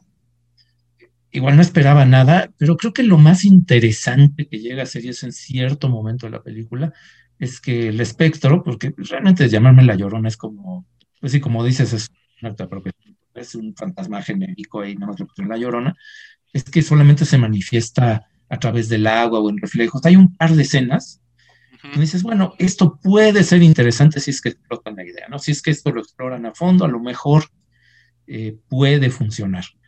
Pero a los cinco minutos te das cuenta que no va a ser así, que son puros sustos este, de las del conjuro, eh, dados muchas veces, este, pero sin la habilidad, sin el timing, sin, sin la misma eh, criterio para dónde poner la cámara, etcétera acaba siendo algo, pues sí, este, totalmente olvidable, eh, un montón de errores, este, por mucho que salga ahí este, Patricia Velázquez y Linda Cardellini, que es bueno, son actrices agradables, ¿no? Este, no solamente a la vista, sino que son actrices capaces, pero pues no, no funciona, este, de repente el, personaje este exorcista que es este mexicano porque es un católico como que personaje lo más genérico, ¿no? De estos, este, hemos visto mil veces en muchas películas de terror que aparte le dan un giro ahí como medio irreverente, disque cómico, que tampoco funciona. Los personajes, porque es una madre soltera y sus dos hijos, todos se portan como idiotas, nadie hace este, lo mínimo coherente como por preservarse. Y es una película, sí, molesta, es que te vas enojado viendo eso más que... Eh, y sí, es, es, es, de los puntos más bajos de, de la franquicia, sin duda. Creo que sí, probablemente el más bajo de todos. No, igual, creo que tampoco hay mucho que comentarles, es, es bastante malo. Eh, Rodrigo, yo te exhorto a que muestres tu enojo aunque no la hayas visto, por favor. No, no, creo que no, es posible hablar de algo que no se ha visto. Eh, me mantengo en mi postura, o sea, creo que son de esas películas que sabes a lo que vas, ¿no? O sea, a lo mejor el caso de Anabel 2, de la precuela, pues es un garbanzo de libre en la que resulta ser mejor que la original y como ustedes ya lo mencionaron, mejor, quizás la mejor de la saga, pero creo que el resto de, secuelas y todo ese tipo de, y, derivados, creo que ya uno sabe lo que se espera de ellos, ¿no? los mismos comentarios que están diciendo ustedes, yo los vi en su momento cuando se estrenó la película, los, los leí en redes sociales, cosas así, entonces sí, creo que son de esas películas que eh, se ve que las hicieron para explotar, son, películas de explotación en todo el sentido de la palabra y no aportan mucho más. Igual, si nos ponemos exquisitos, valdría la pena decir de me explotación, me explotation, porque bueno, bueno, aparte los latinos somos simpáticos, Marco, por eso siempre tiene que haber un chiste fácil. Este, continúa, eh, también en el 19 aventaron ahí dos películas, este, Anabel vuelve a casa. ¿No? Que es, según yo, esta de Anabel vuelve a casa, el conjuro 2.5, ¿no? Porque aquí este, tenemos a los Warren nuevamente como figuras centrales. La película, evidentemente, al Anabel 2 eh, ser una precuela, aquí la obvian por completo y, se, y conectan la película directamente con la primera, directamente con la, este, pues sí, con la Anabel original. Entonces, de entrada creo que eso es un, un, acierto, me parece que es un, un, acierto haber hecho eso. Y tenemos una película, pues, ¿qué es eso, no? Es este, como el Conjuro 2.5, ¿no? Porque lo que vemos es a los Warren ahí echándose un quien vive con, con la muñeca Anabel, aunque desaparecen rápido del cuadro, desaparecen rápido de la pantalla los Warren, y se queda la hija, ¿no? Aquí todavía niña, porque la hija, eh, al ser historias cronológicas, pues a la, hija de los Warren eh, la vamos viendo en, distintos, en distintas etapas. Aquí es niña, obviamente con la niñera, obviamente con la amiga de la niñera, obviamente con el cuate que quiere con la niñera, o sea, es, prácticamente una teen horror, ¿no? Está un poquito más subida de, de, de tono terrorífico que una teen horror, ¿no? No es, tan, no es tan chistosa, no cae en el chiste fácil de las teen horrors, de las, del terror adolescente, pero a partir de este terror adolescente por los personajes, te va creando un poquito más de susto. Y es muy disfrutable, a mí me, gustó, pero nuevamente creo que exagera un poquito en que intenta nuevamente meter otras figuras. Por ahí aparece uno de los casos más estúpidos de los Warren, que es el exorcismo que le hacen a un hombre lobo, porque los, los Warren se enfrentaron ni más ni menos que a un hombre lobo punto. Entonces aquí incorporan también esta parte del hombre lobo, etcétera, etcétera, ¿no?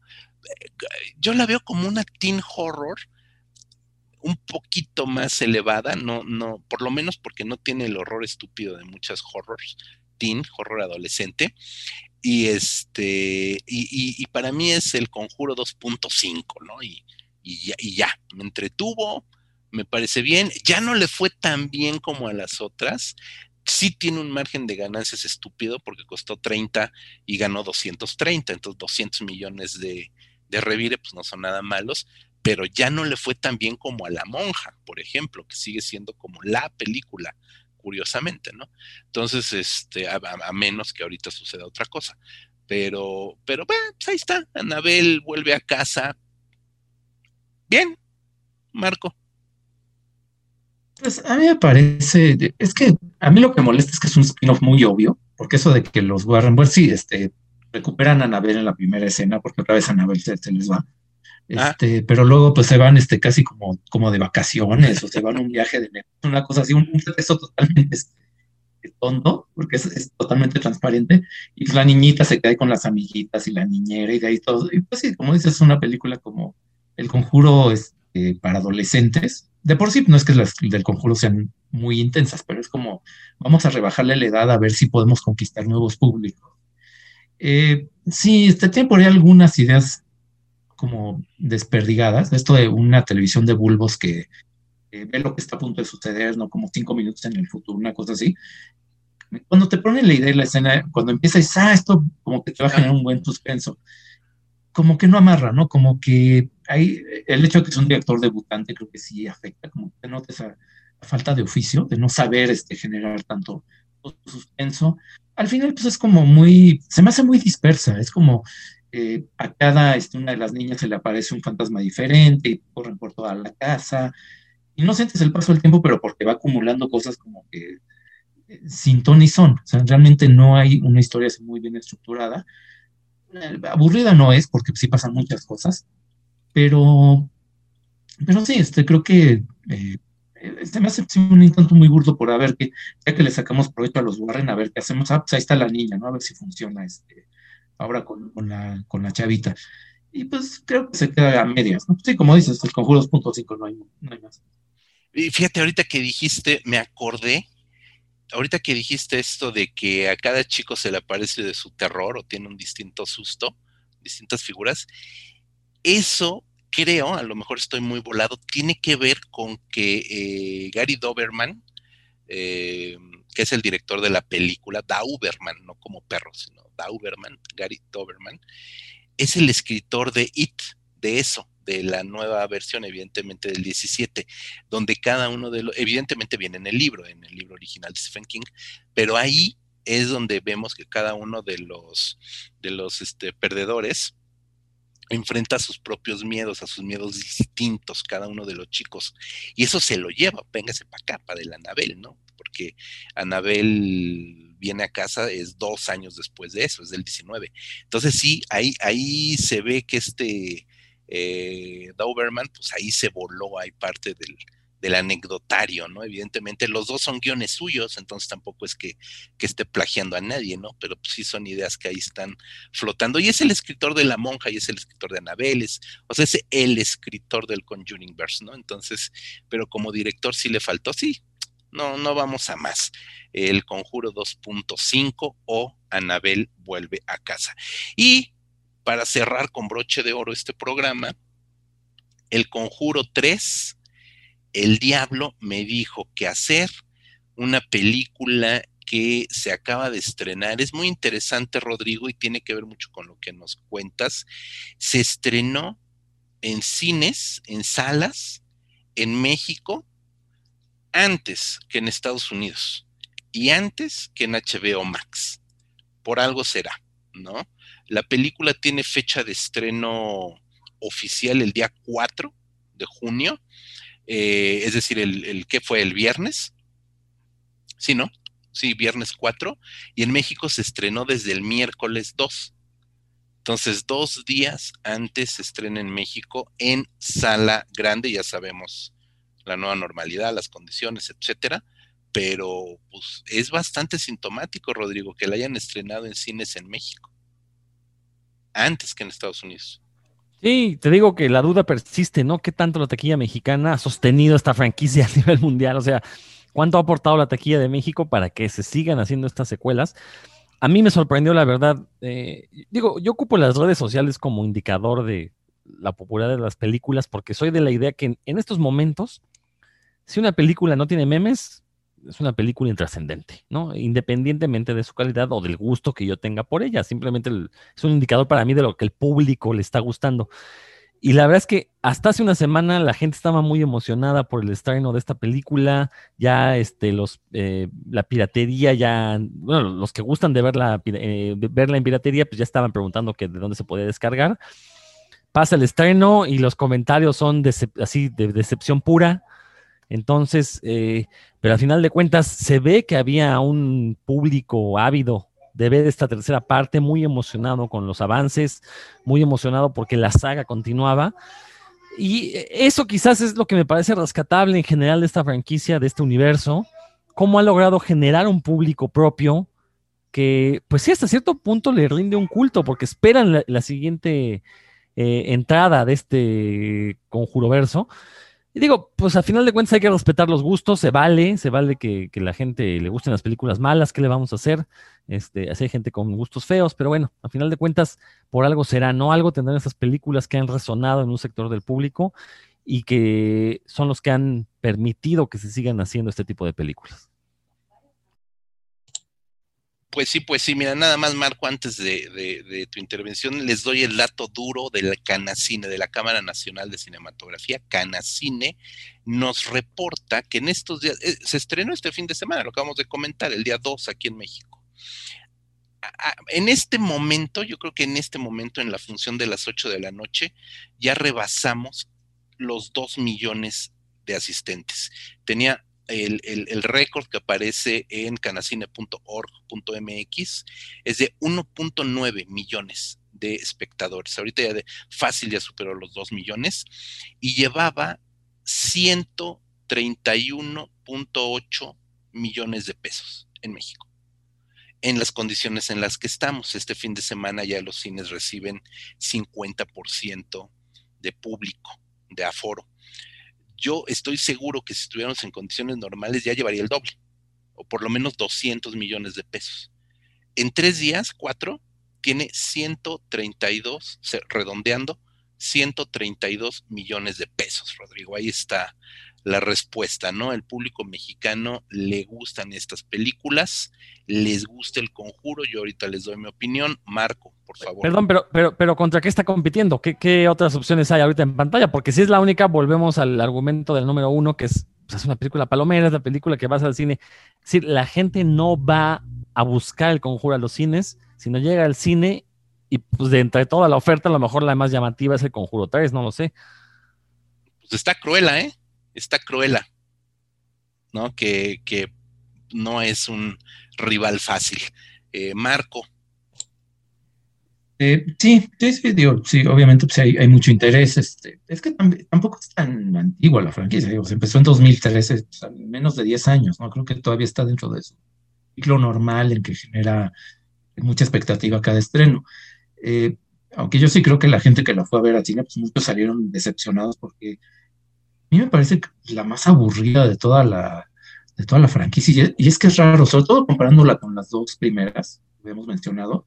Eh, bueno, se veía venir un poco porque el director Michael Chávez es el mismo del de La Llorona. Exacto.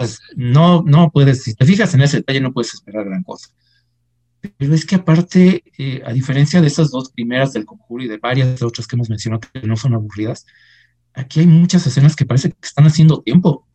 No pasa nada, la historia no avanza, este, es muy predecible, eh, hay un giro ahí que obviamente no, no voy a explicar, pero lo ves casi desde el personaje, lo adivinas casi a la primera, si tienes un poquito de malicia. Y, eso hace que pues, tampoco haya ninguna sorpresa. Este, eh, aparte, y aparte, pues en, en, las películas de los Warren siempre se maneja alguna vez así. De alguna manera siempre es como que hay un demonio y el verdadero culpable es otro. Entonces, es, es algo que se va perdiendo. Y, este, y en general, bueno, aunque lo mezclan un poco con esta cuestión del caso jurídico, porque de hecho, eh, algo que en su momento hizo muy famoso a los Warren en 1981 fue que ellos este, propusieron en un caso criminal, un caso de homicidio, que le propusieron al, equipo legal, a los, a los abogados, eh, que, que, argumentaran que la defensa legal era por causa de, de posesión demoníaca. Entonces, eso llamó mucho la atención de los medios, salió en el New York Times, etcétera, eh, a, lo mejor si hubieran ido más por ese lado, como el drama jurídico, sería más interesante la película. Son un par de escenitas nada más. Y lo demás es que realmente no te causa nada de tensión, no hay sustos, eh, casi nada así realmente te, te, te llame la atención, ni siquiera te sobresalte un poco. Y es una película muy, muy aburrida, a pesar de que salen los actores, a pesar de que tiene toda la producción. visualmente, pues sí, no le vas a reprochar nada. Está técnicamente, está bien hecho y los efectos y eso. Pero sí, como espectáculo, como entretenimiento, sobre todo, está muy floja, bastante aburrida. Sí, bastante. Eh, vuelvo al paréntesis, Rodrigo. Este, lo que no dije de, de, la taquilla del Conjuro 3 es que está en primer lugar de taquilla y el segundo lugar es Cruella. Y apenas tiene, échale, 114 millones de pesos, ¿no? O sea, casi 20 por abajo, ¿no? Y es Cruella, Disney, M. Stone, chalala, o sea, mal no le está, no le está yendo, ¿no? Y tiene 1.6 millones de espectadores contra los dos que tiene ya este el conjuro. Entonces, pues ahí sí, eso habla. El Conjuro 3, leí por ahí una entrevista donde, donde eh, James Wan decía que lamentablemente él no podría dirigirla porque pues, estaba al pendiente y enfrascado en otros proyectos. Entonces, de entrada, él también ya se desmarcó ahí un poquito. Hay que decir que la película se filmó entre a finales del 19 y 20. La película se iba a estrenar en 2020. La pandemia la retrasó hasta ahorita. Entonces, una película, no sé si estaba inmerso en el tema de, este Aquaman o ya había salido de Aquaman o estaba terminando Aquaman, no sé. La cosa es que él dijo, no, pero yo estoy fascinado con el trabajo de este de Michael Chávez en aquel momento pues todavía no habíamos visto, todavía no habíamos visto La Llorona y dices, ah, pues qué chido, ¿no? La entrevista era del momento. Después de ver la, la Llorona, dices, ah, la madre, ¿qué le vio? No, a lo mejor, y perdón que lo diga de esta forma, sabemos que hay directores que son muy acomodaticios a lo que el productor les diga y si el productor le dice tira la cámara en este ángulo, la pone en ese ángulo y se acabó. Y si te dice graba tres minutos, graba tres minutos, no más. Entonces no sé si, si Michael Chávez es este tipo de director acomodaticio y que funcionaba casi casi como, pues como un mando a distancia de, de James Wan, porque la película tiene todo el estilo visual de James Wan. Eso también, por un lado, me, me sorprende porque dice, ah, cabrón, parece que la dirigió James Wan técnicamente. Tiene los mismos movimientos de cámara, los mismos traveling circulares, eh, los mismos planos secuencia fake que comentaba Marco hace unos minutos, engañosos, etcétera, etcétera. Y por el otro lado dices, bueno, que Michael Chávez no tiene personalidad, no tiene un, un punto de vista, no tiene un carajo de decisión de decir dónde pongo la, la, la, este, la, cámara o qué chingados, no, no entendí muy bien ahí qué pasó. Este, y luego punto número dice, la película El Conjuro 3 no puede ser otra vez de casas embrujadas, así es que vamos a ir por otro lado. Y dices, claro, porque ya vimos, eh, te aventaste en el Conjuro 2 poner el caso de Amityville, que es como el más famoso, luego te vas al caso de Inglaterra, que es el más famoso de Europa, ya tenemos el Conjuro 1, pues ya no hay necesidad de otra casa embrujada, ¿no? Más todas las series B y Z que salieron a posteriori. Dices, bueno, está bien. Y teniendo una perla de historia, porque justamente lo que dices esto de alegar jurídicamente, cuando tú sabes que las leyes estadounidenses son súper fifís en el tema de juras decir la verdad, nada más que la verdad y toda la verdad, y si mientes, te vas a la cárcel por perjurio, aventarse el chiste de decir, el diablo me obligó a hacerlo, fue una posición satánica, dices, ahí tenías una perla de historia para hacer una película chingona y la dejaron ir. La dejaron ir, la película es muy aburrida, la película nunca cierra, abre bien, pero también abre bien de una manera que dices, ah, en el puro prólogo, Marco, tú ya lo viste y es el prólogo, no nos no vamos a spoilerear nada, pero en el prólogo tienes una referencia, bueno, las referencias obvias al exorcista aquí son mucho más obvias cuando llega el exorcista a la casa y tienes un plano que haría llorar a William Friedkin. O ya, o lloró si ya la vio. No sé, ya se murió William Friedkin, todavía no se muere, ¿no? Entonces, este, si la ves, va a llorar. Tiene un plano verdaderamente vergonzoso ¿no? Que, que refritea horriblemente al exorcista.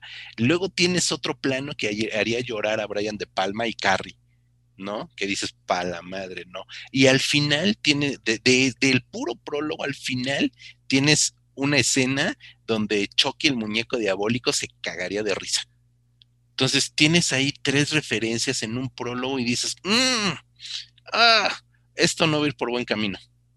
Ah, claro, después la película no va por estas referencias obvias o homenajes o retrabajos, retranslaciones, no sé, pero la película nunca arranca nunca arranca eh, y, bueno, al no arrancar nunca cierra.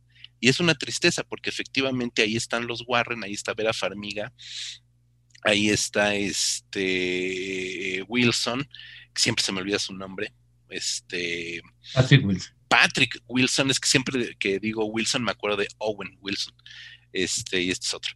Entonces, Lástima, sí. Yo pensé que de Tom Hanks y su El balón, sí, también podría ser. Este, pues no, la película no tiene muchos pies, no tiene mucha cabeza.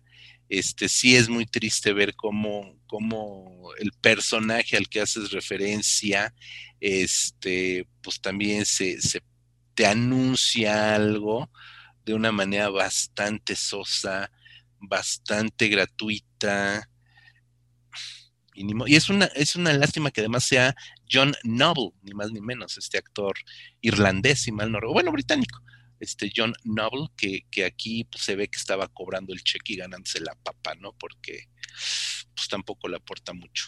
Y, bueno. y otra cosa ¿eh? que, no hemos mencionado, que porque hablamos mucho de los Warren, de que, bueno, estafadores, este, ya, ya, en años posteriores aparte se supo que tenía una relación ahí con una chica menor de edad, o sea que... Sí. Eso con esta relación cuando ella tenía 15 años, etcétera, etcétera, ¿no? Hay como muchas cosas ahí oscuras. Pero algo que no, no hemos mencionado es que aparte los Warren tuvieron mucho que ver con esto del Satanic Panic de los 70 y 80. satánico. Justamente porque ellos promovieron muchas esta idea, que hay sectas satánicas por todos lados, y andan secuestrando niños, ¿eh? y tienen sus misas negras y sacrificios humanos, etcétera, etcétera.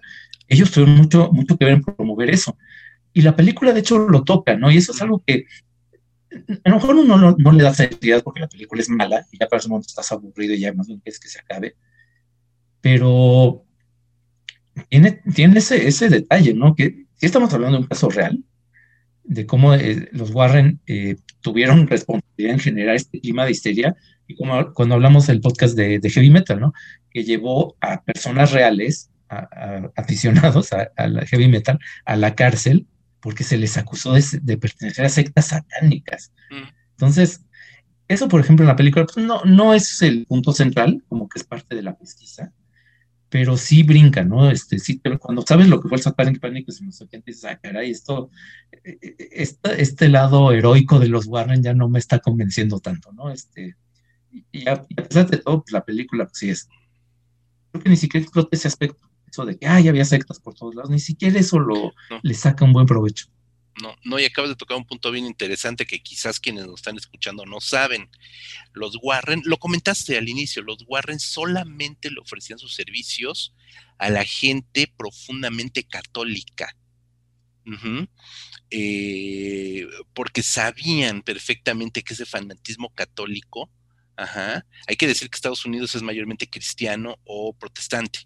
Entonces ellos no iban, no iban a ofrecerle su servicio a los protestantes ni, ni, a los este Jehová, ¿cómo se llaman? Testigos de Jehová, ni, mormones, ni a este, mormones, etcétera. ¿no? Ellos iban directamente con la Grey católica que inmediatamente eh, les vendían el tema del eh, exorcismo inmediatamente, ¿no? Entonces aprovechaban mucho de ese fanatismo religioso, de una religión, hay que decirlo, tan cerrada y tan hermética eh, como lo es el catolicismo, ¿no? Entonces ahí está gran parte de su chiste, ¿no? Y gran parte de su, de su negocio era llegar justamente a partir de la existencia de Satanás, y los satánicos y las eh, huestes desatadas en la tierra de, de, los demonios, llegarle a la gente católica más, ah, no sé si decir, por lo mejor la más crédula, ¿no? Etcétera, etcétera. Entonces, sí, hoy por hoy están muy desacreditados.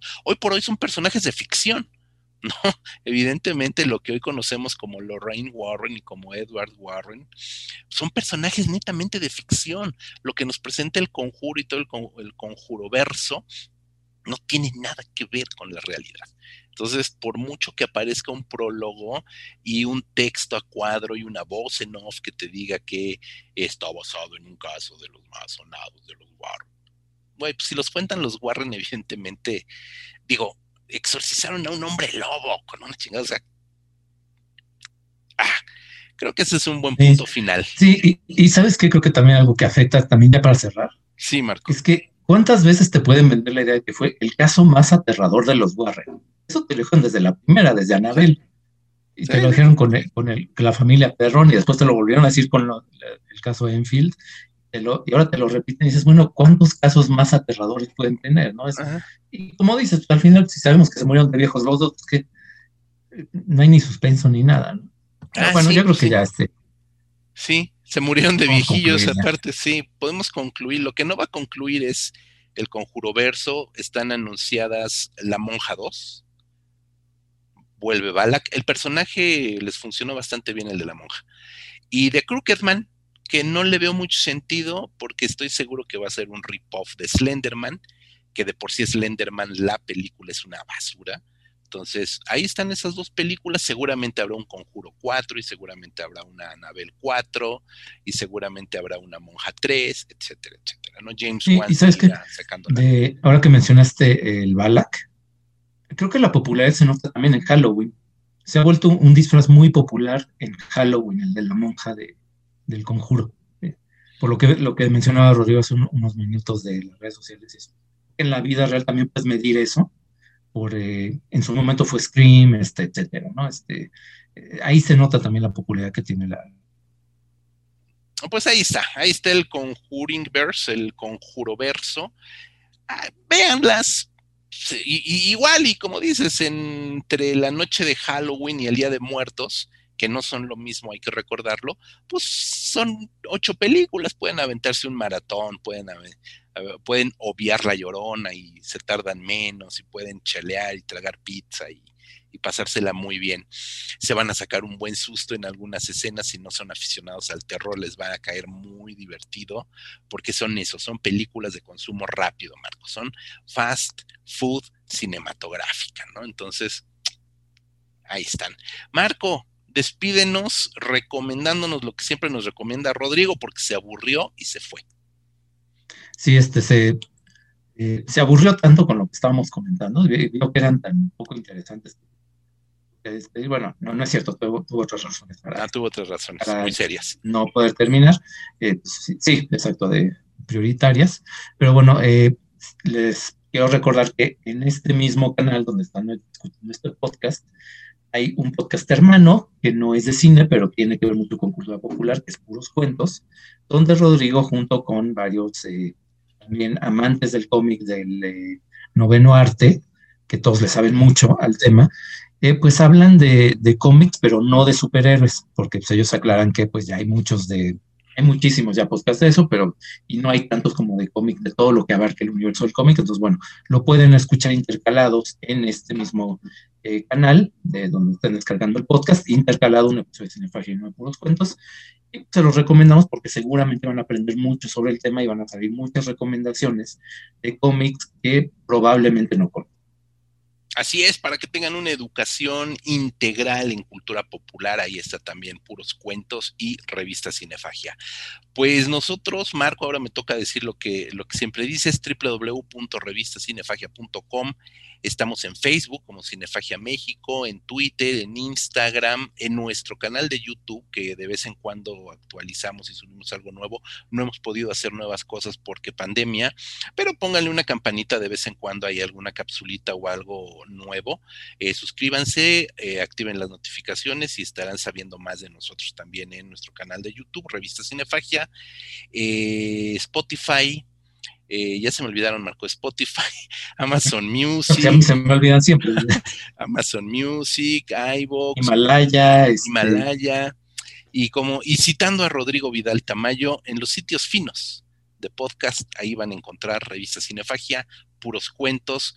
Le mando un abrazo a Rodrigo Vidal, eh, te mando un abrazo a ti, Marco, y nos escuchamos la siguiente semana.